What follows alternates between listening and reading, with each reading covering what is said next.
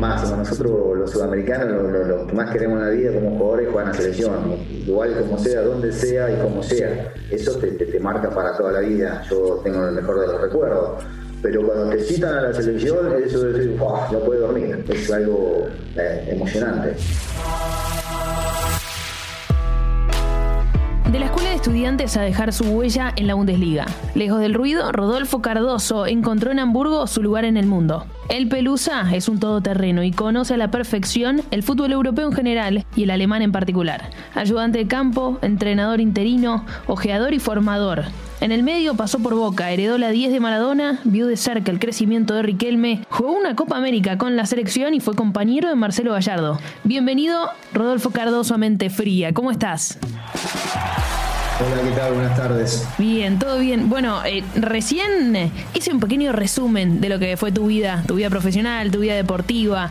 ¿Te identificás con todo eso o sentís que algunas cosas fueron en otra vida? No, sí, sí, eh, me identifico con todo eso. Eh, la verdad que ahora cuando uno hace un repaso de, la vida, de todo lo que, de lo que viví y, y bueno, miro un poco hacia atrás, la verdad que un poco me emociono porque nunca pensé que iba a estar en el lugar donde estoy, eh, lejos de todo. Eh, siempre digo lo mismo, que para, para lograr algo, para llegar a algo, a veces que, hay que renunciar a, muchas cosas y en el fútbol siempre ocurre estas cosas, ¿no? O sea, si yo me hubiese elegido, yo vengo de Azul, soy de la ciudad de Azul, si hubiese elegido quedarme ahí con mis amigos, mi familia, no hubiese estado donde está, pero bueno, el, destino te va llevando a, el camino te va, te va poniendo, el destino te va poniendo en unos caminos que a veces son duros de, transitar, pero a la, larga siempre te dan algunos eh, lindos resultados. ¿Sentís que en algún momento tuviste que tomar esa decisión, que fuiste consciente y dijiste, quiero seguir por acá o esto la vida te fue llevando?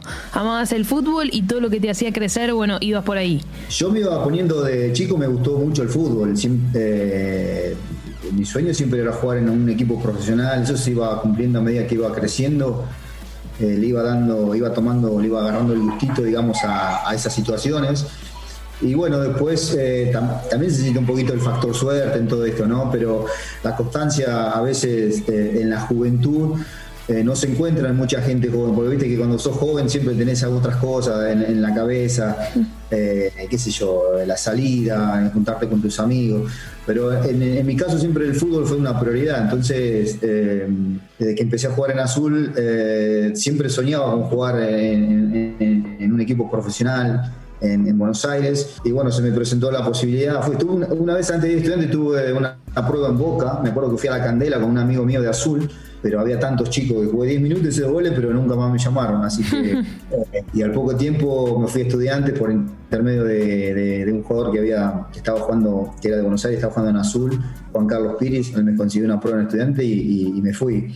Y bueno, y ahí fueron en, esa vida fueron eh, cosas que me fueron marcando, o sea, eh, el dejar, eh, como te decía antes, la familia, los amigos, a tener que irme a, La Plata porque ese era mi sueño, o sea, nunca extrañé, al principio sí, por supuesto te vas encontrando con cosas nuevas en la pensión de estudiantes y esas cosas la, ayuda también de mis compañeros, vivir ahí en la pensión en el demo, que era esa, en esa época, que era en la, cancha de estudiante, ahora la sacaron, está en el country. Te vas encontrando con cosas que, bueno, obstáculos que, por ejemplo, la vida te va poniendo en, adelante cosas como eh, el crecimiento, el, el, decidirte por una cosa con la otra, tener en, la mente siempre el fútbol, me fue sacando de algunos lugares que por ahí otros chicos siguieron otro camino y yo me fui acomodando siempre buscando lo mejor. Eh, escuchando también a, mucha gente, escuchando más que nada a los jugadores profesionales, una vez que estás en ahí en estudiante, una vez que, tuve la posibilidad de estar con muchos chicos,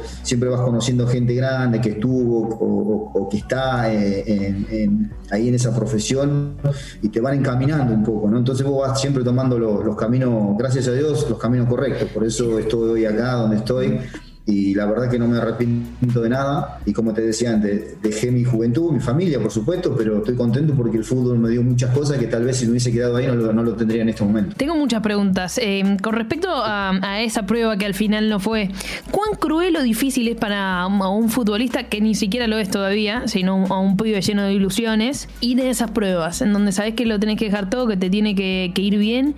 Si no perdiste la chance y si por ahí te fue bien, igual no te llaman, como en tu caso, la primera prueba en boca, digo. Mira, irte de pruebas es, muy difícil de, quedar, tenés que ser muy sobre, eh, fuera de serie. La mayoría de los chicos que siempre eh, lo miran en, las pruebas con otros ojos es porque por ahí llega por alguna recomendación, o por algún conocido, ahí donde se le prestan un poquito más de atención. Yo te digo porque yo en este caso eh, también, como estoy ahora trabajando con la división inferior, claro, del otro lado.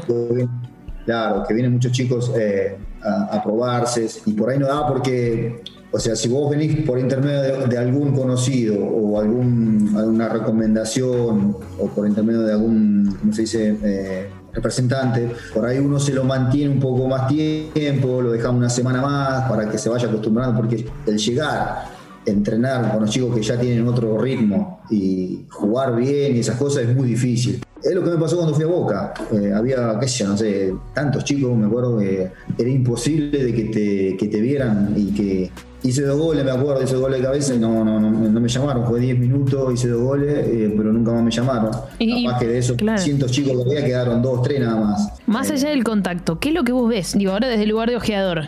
¿Qué es lo que tenés en cuenta y decís, esto tiene que tener sí o sí un jugador para quedar en las inferiores o para sentir que puede tener éxito como futbolista? Nosotros trabajamos mucho, eh, yo estoy ahora como trabajo, eh, entrenador individual y ayudante de campo de la sub-17. Entonces lo que nosotros le damos mucho hincapié al jugador de fútbol es que tenga siempre, eh, que tenga un arma, un arma letal, digamos. Trabajamos en algo, que un delantero que sea, o que sea buen cabeceador, o que sea rápido, o que, o que tenga buen remate, o que tenga buena gambeta. Siempre hay algo que tiene que tener un jugador, algo que sobresalga siempre buscamos esas cosas, ¿no es cierto? Porque un delantero por ahí es goleador, pero por ahí capaz que no juega bien al fútbol, o por ahí no entiende mucho el fútbol, pero vos sabés que adentro del área todas las pelotas que gana ahí es gol. Y bueno, eso es un arma, es un arma que puede tener un juego, te puede gustar como entrenador te puede, o no te puede gustar, o sea, te puede gustar a otro, todos nos tenemos el mismo gusto los entrenadores. Eh, pero yo creo que el chico siempre tiene que tener algo que vos veas que dice, bueno, una gambeta, un, remate a media distancia, eh, una buena pegada, una buena visión de juego. Y bueno, y ahí después sacas tu propia conclusión y decir, bueno, este jugador me sirve, lo necesito, no tengo otro jugador igual. Y ahí es donde empieza el trabajo después con mi jugador joven. Claro, eh. bueno, e, eso en primera instancia como para quedar, ¿no? E, eso que observas. Ahora, en tu caso, después eh, llega el proceso de inferiores y no todos llegan. Eh, ¿Vos recordás algún consejo, algo que te dijeron y, y, te resultó clave en tu carrera? Como para avivarte ciertas cosas o para tomar el fútbol de otra manera. A ver, en mi carrera estuve en muchos momentos así que fueron claros. Por ejemplo, una vez me acuerdo siempre, ahora que me, me preguntás, me, voy acordando de algunas cosas. Me acuerdo que una vez porque yo cuando llegué desde Azul, que llegué desde Azul a Estudiante de La Plata, tuve muy poco, tuve un paso muy corto por ese frío porque me, tocó debutar eh, a los seis meses de estar ahí en la, en la, pensión. Fue todo muy rápido, porque cuando yo llego de Azul estaba Cacho Malvernán, me acuerdo que había hecho tipo una, como una selección de jugadores de la sexta, quinta y cuarta, que íbamos todos los jueves a entrenar con la primera. Y ahí donde nosotros nos veíamos, éramos, hacíamos de sparring y siempre te veíamos, una parte de los entrenamientos, de esas cosas, siempre está toda la bruja Verón, donde estaban todas esas el Bocha Flores. Eh, había muchos eh, ex campeones, ex jugadores de fútbol que estaban ahí todo el tiempo y que siguen estando todavía uno, ¿no? Bueno, Cacho Malverná y Bocha, eso no hablar, pero la bruja sigue estando ahí. Se va peinado, sigue peinado, toca con Insúa, Insúa, Insúa. Carlos Russo ya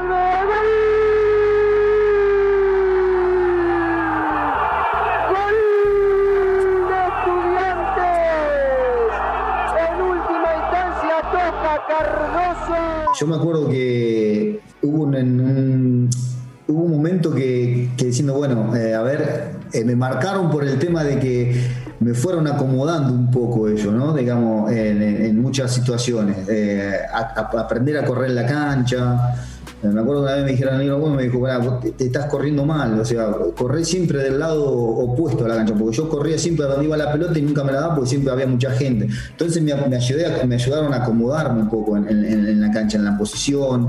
Eh, después que hecho Malverná, una vez que me acuerdo con, Pablo Bersellone, veníamos, habíamos ido a entrenar en una moto. Pablo Bersellone, que es el, entrenador de arquero del Atlético de Madrid. Y cuando me vio bajar de la moto, me, casi me mandó otra vez azul porque me dijo, no puedes estar en una moto, sos juego de fútbol. Bueno, y esas cosas te van marcando, viste, en la vida privada. Eh, por eso será que habéis llegado.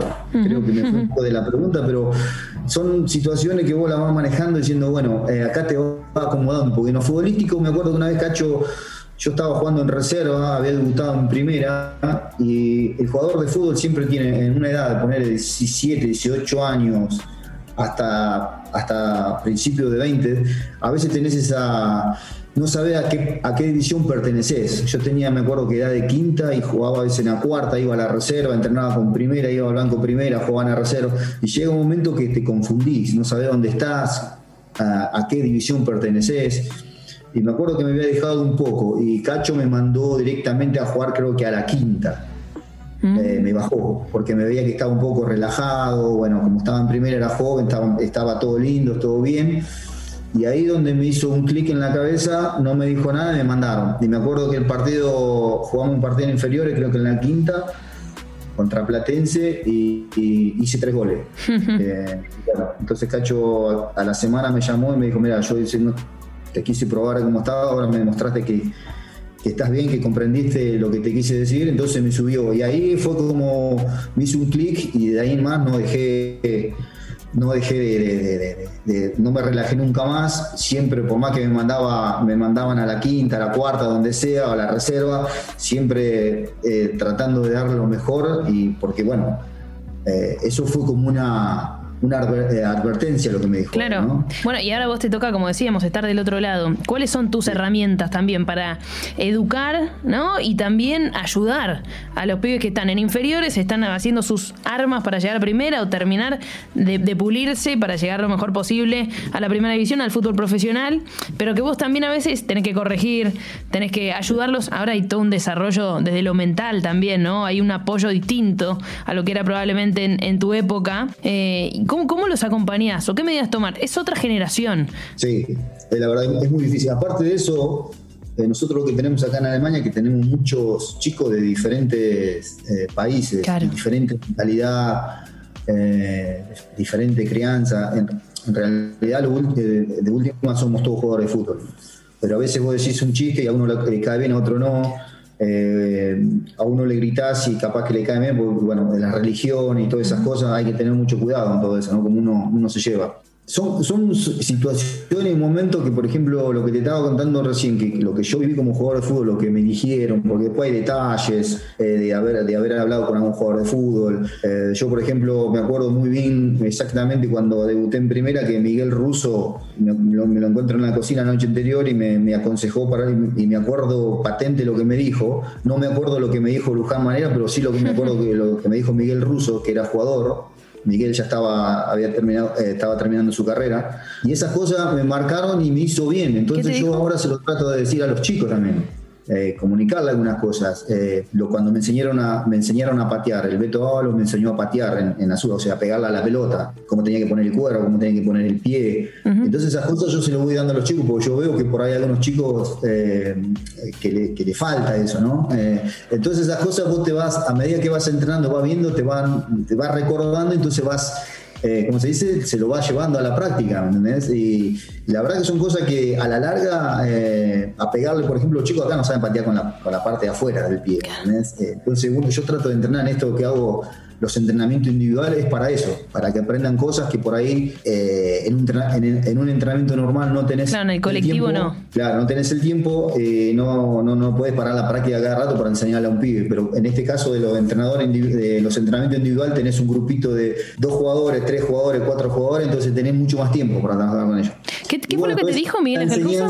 ¿Cómo? ¿Qué fue lo que te dijo Miguel Ángel Russo? No te entendí. ¿Qué fue lo que te dijo Miguel Russo? Miguel, Miguel me dijo, ¿cómo estás? Me acuerdo bien claro, ¿cómo estás? Le digo, eh, estoy bien. Me dice, mira, mañana, dice, no te preocupes, jugá como vos sabés, que dice que de última, si nos van a putear, nos van a putear a nosotros, a todos los viejos. Dice, a ustedes no le van a decir nada, así que mañana jugá bien y rompela. Eso me quedó, ¿viste? Y yo la verdad que me hizo, me hizo bárbaro, porque yo el otro día me acordaba de esas palabras y me, me, me, me, me me retranquilizó, exactamente. Entonces yo cuando hago debutar a un chico acá también, cuando estuve entrenador interino, que hoy es un crack, es un crack, es un jugador de, Champions, que se llama Jonathan Tarr, que es el, el capitán del Valle Leverkusen, es un central.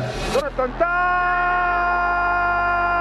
gol de Leverkusen, aparece Jonathan Tarr y le dice que sí con la cabeza. A ver, un chico que tenía 17 años, cuando yo estuve eh, técnico interino, también me pasó, la, tuve esa situación y bueno, me tuve la posibilidad de hablar con él y le comuniqué lo mismo que le dije a él y yo pienso que le ayudó muchísimo porque eh, me miraba cuando le decía, qué sé yo, en ese, en ese momento de debutar te vienen y te llenan la cabeza, no, no te queda nada, pero fueron tres o cuatro eh, palabras que me ayudaron muchísimo. Entonces eso te va quedando. Como te dije después que le puedo decir a otros chicos, en el caso de pegarle a la pelota, en, el caso de moverme, eh, bueno, que estén atentos, porque yo me acuerdo de una vez, eh, Eduardo Solari fue mi técnico en estudiantes eh, ese año que yo jugué titular y después me venden en Alemania.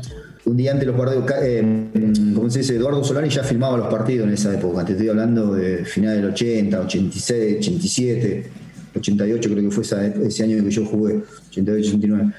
Ella filmaba los partidos, entonces un día estábamos concentrados el día antes del partido, no me acuerdo contra quién jugábamos, y Eduardo dice, bueno, el que quiere ver eh, eh, eh, el equipo que vamos a enfrentar mañana, dice, a las 10 a la noche hay video. Y dijo, el que quiere ir, que vaya. Bueno, fueron todos, yo me quedé jugando al billar con el Bocha Ponce, eh, yo era joven, me quedé jugando al billar con el Bochapón, bueno, no, no fuimos a ver al otro día, la charla, estoy afuera. ¿entendés? Yo me jugando titular. Quedé afuera, no me dijo nada, yo recaliente, bueno, en la semana me llama para hablar, yo era joven, él siempre hablando con un testigo, y bueno, me dijo, mira, querido, vos sos pibe, vos sos niño, tenés que estar atento en todo, no podés eh, jugar con un jugador al, billar, vos sos el más joven que tenemos nosotros acá, tenés, bueno, todas esas cosas, bueno, y ahí entendí eh, el mensaje, y bueno, esas cosas también se lo puedo comunicar a los chicos, viste, que tiene, a la edad que están, tienen que estar siempre eh, pensando en, el partido. Yo sé que por ahí hoy en día eh, hay muchas distracciones, eh, los celulares, la computadora, la PlayStation. Pero estar atento, sí, sí, sí, sí. Buscar ese, ese detalle que hace la mejora, porque también ah. hay mucha competencia y creo que, que los detalles terminan marcando la diferencia del alto rendimiento en el fútbol profesional. Sí, sí, seguro, seguro, seguro. Por eso eh, los chicos hoy en día tienen, tienen, tienen todo. Acá, por ejemplo, en el club nosotros tienen todo. Nosotros entrenamos con ellos en, la escuela. A la mañana tienen una hora o dos horas libre y nosotros vamos a hacer los entrenamientos porque son jugadores que pertenecen a, la institución. A la tarde tienen entrenador individual, o sea, le hacemos hacer entrenamiento individual. Después tenemos entrenador, eh, entrenamiento con el equipo. O sea, le damos mucha, tienen muchas eh, posibilidades de mostrarse y de mejorar. El tener mucho a veces em, también hace que te pases de rosca o no. Te pregunto, ¿cómo, cómo es ese, esa situación y si te pasó alguna vez de que la presión te haya ganado, de que la batalla mental eh, te haya jugado una mala pasada? No, no creo tener un momento así. Eh, a veces cuando me tocó, este, acá tuve un mal momento cuando volví de Boca, que el entrenador no me quería, eh, y bueno, ahí saca la garra, este, diciendo, estoy bien, no me va a ganar, no me va a ganar, lo voy a ganar, y yo viendo que, era mejor que, que lo que estaban, y bueno, trabajé, trabajé para para estar ahí y estuve y fui la figura del campeonato y, entramos a la Champions y, bueno, esas cosas, eh, eso de pelear, estar ahí, nunca me superó una situación así, digamos. Eh, hoy en día sí, eh, tenés razón, porque los chicos, nosotros entrenamos, el horario es a las 6 de la tarde, los entrenamientos, por el tema del colegio, van a la mañana. Hay chicos que salen a las 3 de la tarde, entran a las 8 y salen a las 3 de la tarde y vienen directamente del colegio eh, vienen en el transporte que, le pone el club, porque hay muchos puntos que vienen chicos de todos lados, vienen con el transporte, vienen, hacen la tarea, comen, después tienen entrenamiento individual con nosotros, después del entrenamiento. Y la verdad que es, saturador, sí, la verdad. Es, es, eh, muy. Eh, por eso nosotros nos fijamos mucho en eso. Los chicos a veces eh, cuando están cansados, luego están cansados, o por ahí alguno anda con mal, eh, de mal humor, eh, tratamos de hablar con ellos y preguntarle qué les va. Pues bueno, a esta edad de 17 años vos sabés los problemas que tienen, que tienen, ¿no? La familia, por ahí no comen bien, a veces hay algunos chicos, con novia, se pelean, hay de todo. Entonces eh, tratamos de. No, es que vienen al club y tienen, que estar siempre el 100%. Hay muchos chicos que sí, que están contentos de estar ahí, y bueno, hay otros que por ahí vienen con algún problemita, y en eso tenemos que tener un poco de. De, tacto, ¿no? De tacto, exactamente. Em, ¿Qué se siente heredar la 10 de Maradona? Riquelme. El centro. Cabezazo.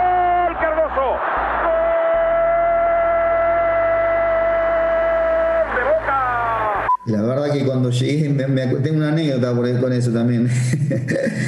Yo llego justo a, Boca, hice los trámites, todo, y llegué la noche del problema que tuvo el Bambino Veira con, con, Gustavo. Cuando yo llego a Mar del Plata fue ese partido, ese famoso partido que discutieron y bueno, al otro día Gustavo se fue. Y yo debuto en ese torneo, eh, en ese torneo de verano, eh, justo en el clásico contra River. Entonces cuando entro al vestuario, el utilero había dejado toda la ropa ahí y bueno, estaba en mi lugar ahí, estaba la 10. Y yo la miré y justo estaba Diego Caña al lado mío. Y me dice, Diego, ¿te la vas a poner? Me dice, linda camiseta te dieron. dice, pesa un poquito, dice, pero bueno. Y yo digo, sí, ¿cómo no me la dio? no pensé nada, era, era la 10. ¿Qué querés que haga? ¿Qué, voy a pensar en eso? Estaba, estaba, ¿cómo se dice? Feliz de tener esa camiseta. Eh, bueno, eh, eso fue lo más lindo. ¿Y tuviste la posibilidad de hablar algo con Diego en ese momento? No, lo encontré una noche en un, en un, en un bar que justo estuvimos, coincidimos y le digo a uno de los dueños ahí, le digo, presentámelo, fui, bueno, me dijo la pelusa, me dio un abrazo y la, verdad que fue para mí no me vi nunca más. Lo vi dos veces en mi vida, lo vi esa noche ahí, lo vi lo crucé acá en, para el Mundial en, Alemania, que es el primer partido de Argentina que juega acá en Hamburgo, y bueno, ahí lo crucé en, el VIP, hablamos dos o tres palabras y, nada más, después no tuve la posibilidad de, charlar eh, un tiempo así largo, fueron, fueron flashes así que tuvimos. Y en ese Boca había un Juan Román Riquelme muy pero muy joven. Eh, ¿Qué recuerdo tenés de esa época? Román en esa época era joven, pero ya se veía el talento que tenía. A veces nos quedábamos por ahí a patear unos tiros libres, sí, él, él gustaba patear mucho. Me acuerdo que a veces, por ahí por el tiempo, yo vivía en La Plata, viajaba con Martín, con, Palermo, y nosotros entrenábamos en Ezeiza, y por ahí el tiempo no te daba para quedarte después de los entrenamientos. a, veces sí, por ahí nos tomábamos un tiempo y nos quedábamos, se quedaba él, a veces me quedaba yo, a veces nos quedábamos juntos, por ahí pateábamos unos tiros libres, pero el talento yo me acuerdo en los entrenamientos, eh, bueno, eh, se veía que iba, que iba a ser una. Me acuerdo también mucho de Samuel, me impactó mucho Samuel cuando llegué, porque jugó él el torneo Mar del Plata y en la, posición de él estaba eh, Fabri, la Tota Fabri. Y yo cuando lo vi jugar, wow, qué jugador, ¿no? Cómo, marcaba, qué, presencia tenía. Bueno, lo que pasa es que tenía Fabri adelante de él, que era un jugador ya más de experiencia, el capitán. Y bueno, pues llegó donde llegó. ¿Y mm, la selección argentina qué lugar ocupa en tu vida? Y eso, lo, eso es lo máximo. Nosotros los sudamericanos lo, que más queremos en la vida como jugadores es jugar en la selección. Igual como sea, donde sea y como sea. Eh, eso te, marca para toda la vida. Yo tengo el mejor de los recuerdos. Eh, el debut en, contra Venezuela en Mendoza. Y Hernán Díaz, si puede ser el tercero, viene el tercero de Cardoso. ¡Gol! Hizo Cardoso. Debuté, un gol. Después, bueno, por problemas eh, no pude estar en, algún partido de eliminatoria. Me acuerdo que vino Pasarela a hablar conmigo acá a Bremen. Yo estaba en el lugar de Bremen, pero me había lesionado. No, pude estar en el primer partido de eliminatoria. Eh, él contaba conmigo, sí. Lo que pasa es que yo tuve problemas de lesión ese año mucho en, Bremen y no, no tuve continuidad. Y bueno, después me tocó ir a la Copa América en Bolivia, que también me acuerdo que se jugaba paralelo la, eliminatoria y fuimos nosotros fuimos con un grupo a, Bolivia a jugar la Copa América. Estuvo con nosotros mucho más tiempo eh, Sabela y el Tolo Gallego. ¿Qué recuerdos tenés de ellos como, como personalidades eh, y lo que también después terminaron siendo como entrenadores, no? Sí, eh, bueno, lo mejor. lo mejor como persona, cómo, cómo, se cómo se integraban en el grupo, cómo te hacían sentir cada vez que estabas ahí, eh, estaban muy atentos siempre al, jugador, estaban encima. Yo con Sabela, eh, cuando llego a estudiante, él ya se retiraba, tuve, tuvo, eh, tuve la posibilidad de jugar ahí con ese equipo que te comentaba antes, que era éramos un equipo sparring, que íbamos todas las, las semanas a jugar en contra de la primera. Me acuerdo que Isabela venía, no me acuerdo dónde estaba, no sé si estaba en Brasil, creo, ya se había dejado, ya dejaba el fútbol y el último año lo estuvo en estudiante y yo tuve la posibilidad de estar ahí con él, muy cortito nada más. Y bueno, me acordaba él, eh, él se acordaba de mí. Bueno, es más, él me vino a ver acá a Bremen también. Cuando yo empecé a jugar acá, me vino a ver, a, seguirme un partido. Tuvimos creo que dos semanas acá juntos.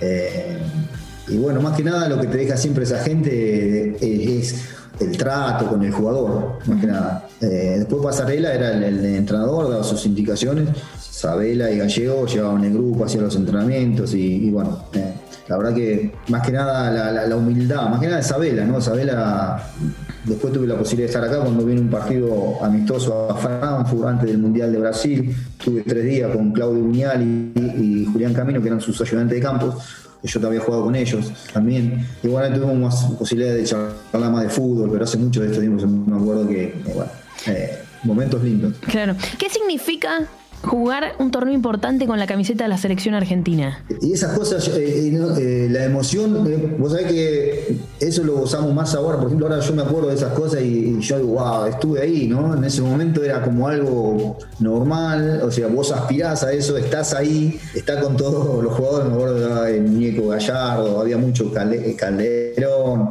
el flaco Pellegrino, el Chelo, el Chelo Delgado, teníamos una linda selección, no pudimos, no pudimos salir campeón, Brasil tenía un cuadrado, un equipazo y eh, no pudimos llegar a la altura, también me acuerdo de todo lo que pasaba en ese momento.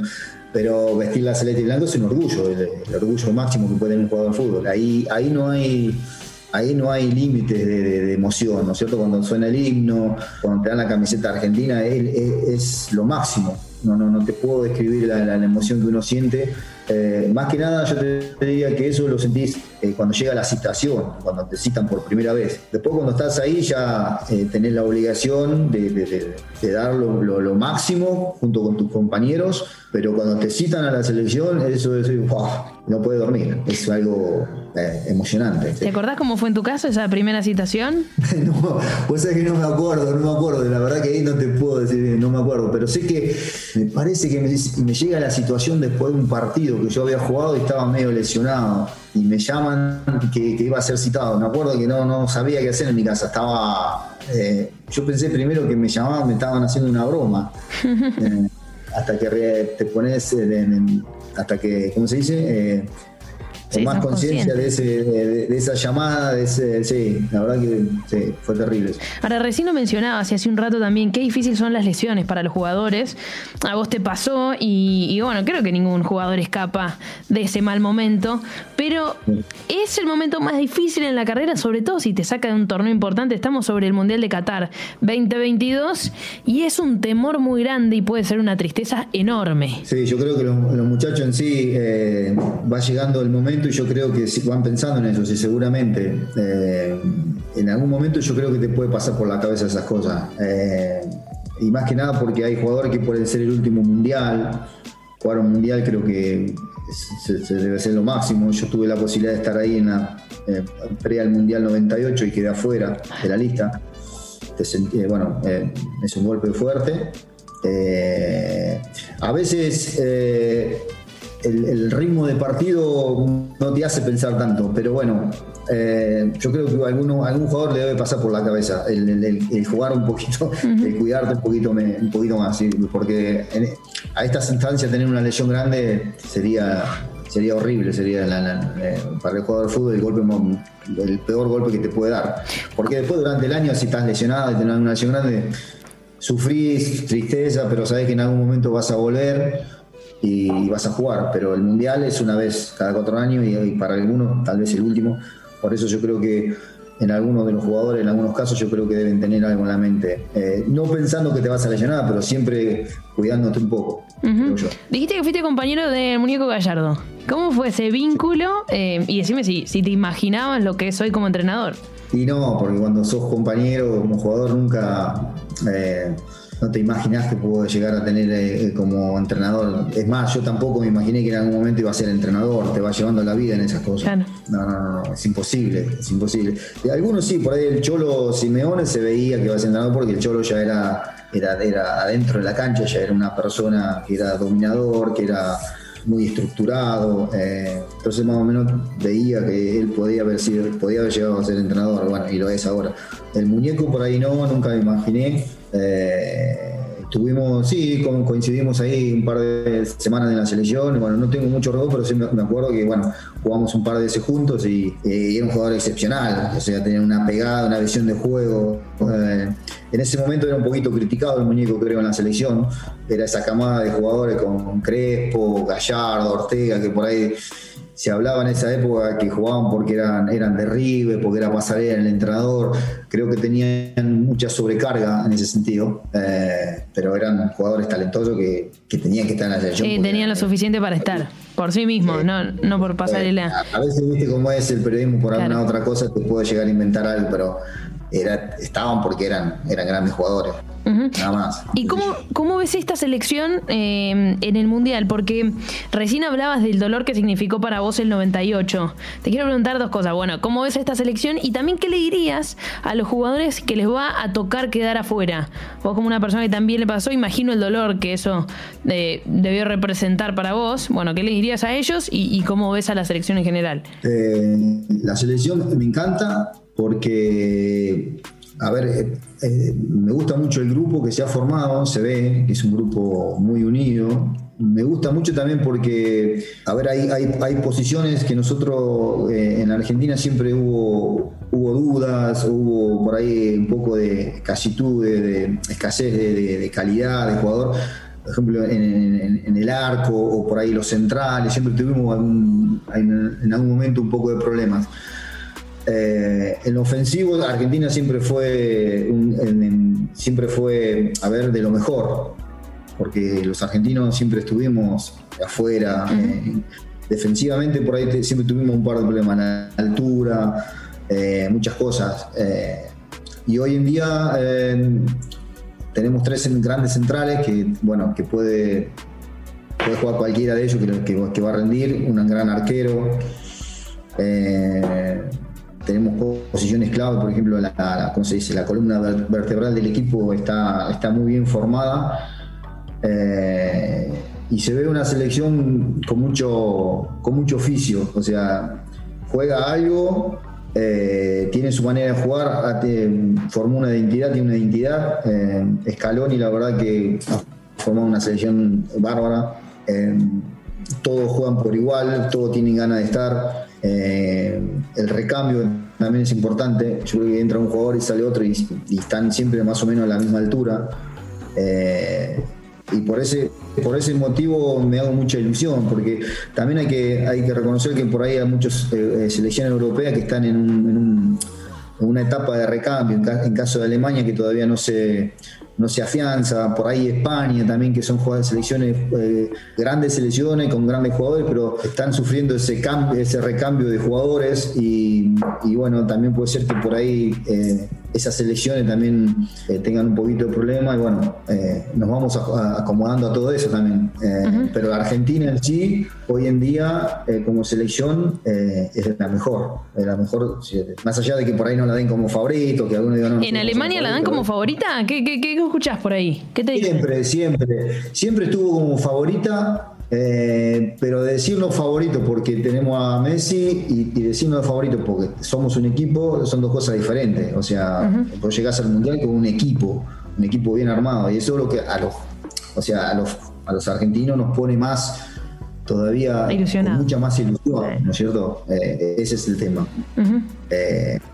Yo creo que ahí es, el punto. Y, aparte de eso, vos te ves que, que, la selección tiene una manera de jugar, tiene un estilo. Entonces eso te va, te va convenciendo un poco más todavía, ¿no? Te, te hace mucho más ilusión, te hace mucho más ilusión. Me quedó colgado el consejo, o qué le dirías a, un jugador que queda fuera del Mundial, de la lista, que está cerca y queda la fuera. Verdad, eso, eso es un sufrimiento. Lo mío fue por ahí, fue muy pausado en la selección, porque estuve en la Copa América, eh, después en algunas, en alguna, en algunos partidos no estuve, estuve en esa gira antes del Mundial, jugué, me acuerdo, eh, contra Irlanda, eh, fui suplantado en el segundo tiempo creo que por el burrito Ortega. Eh, en Brasil no jugué, que fue el partido donde ganamos 1 a 0 del gol del Piojo López. Estuve en el banco, pero no fue el maracanazo en, aquella época. No jugué. Y más o menos vos te vas imaginando, ya era la selección que daba, creo que una, un lugar para tres jugadores. Que en ese momento estaba Canigia, estaba, había estado yo, y no me acuerdo qué más andaba dando vuelta. Y bueno, fue Abel Valgo, que no, Abel Valgo no había estado en ningún partido de eliminatoria y lo llevó Pasarela. Y la verdad, sí, bueno, es un gol. Lo mío, como te dije antes, fue más o menos vos te venías imaginando algo, vos lo, vas lo vas olfateando el, el, momento, las posibilidades que vos tenés.